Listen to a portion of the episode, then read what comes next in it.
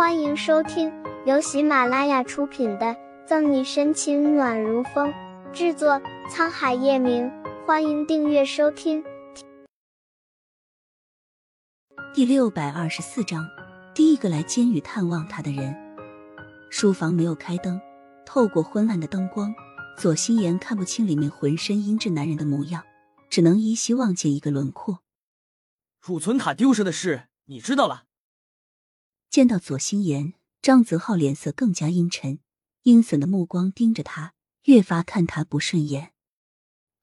嗯，左心言点了点头。他刚刚才得知储存卡丢失的事情，就被叫了过来。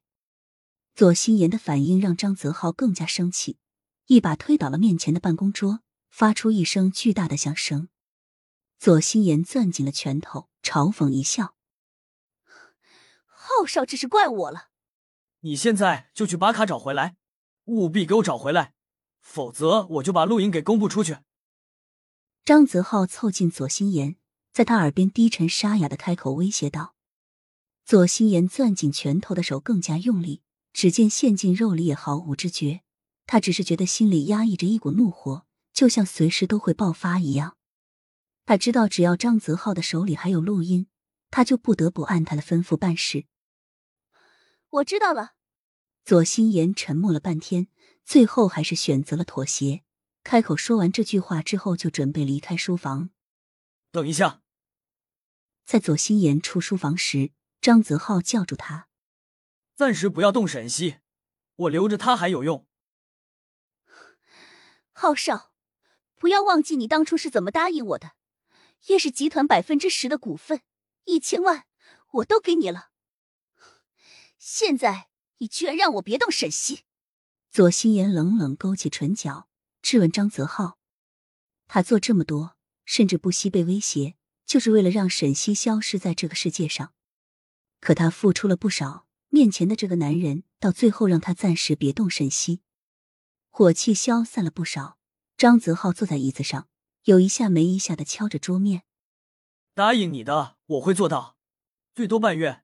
不过你记住我的话。”如果这段时间你动了他，我会让你生不如死。左心言很想不答应，奈何可是想起张泽浩刚刚的威胁，即使再怎么不愿意，最后还是只能点点头，当做是答应了他的条件。离开了张泽浩的书房，左心言一出门就忍不住变了脸色。让他放弃什么都无所谓，可是他绝对不可能就这样放弃杀掉沈西的计划。叶晨玉回到盛世庄园后，出动了叶家的一切势力，务必用最快的时间查出这件事情背后的真相，救出沈西。穆饶给叶晨玉打过几次电话，都是为了询问事情有没有新的进展。这种事情越是耽误到最后，越是难以查出真相。可是每次的答案都是什么都没有查到。叶晨玉几乎坐不住，要不是联系了安全局的人，确保沈西不会有什么问题的话，他恨不得。现在就去把沈西给带回来。虽然事情还没有查清楚，但沈西没有被带去普通的拘留所，而是被关进了安全局的监狱里。这里的监狱的确更坚固一些，这是沈西被关进监狱之后唯一的一个感慨。他虽然被关进了监狱，可是一点悲观的念头都没有，还是照样做好他该做的事情，每天看看书，想一些事情，等着最后的结论。只要杨局和宋义照他说的去做，那他也在这里待不了多久。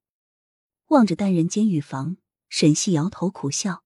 做警察这么多年，他这是第二次进监狱了。第一次还是岳雨琪案件，好像过去了很久，又如同在昨天。不过沈西很快被通知有人来监狱里探望他。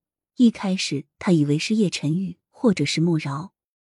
见到来人时，沈西没想到。第一个来监狱探望他的人，竟然是跟他最不对盘的吕薇薇。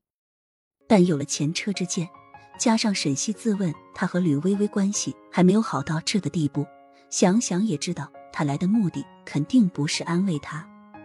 吕薇薇踩着几厘米的高跟鞋，穿着一身火红的连衣裙，得意洋洋的望着他面前一身玉服的沈西。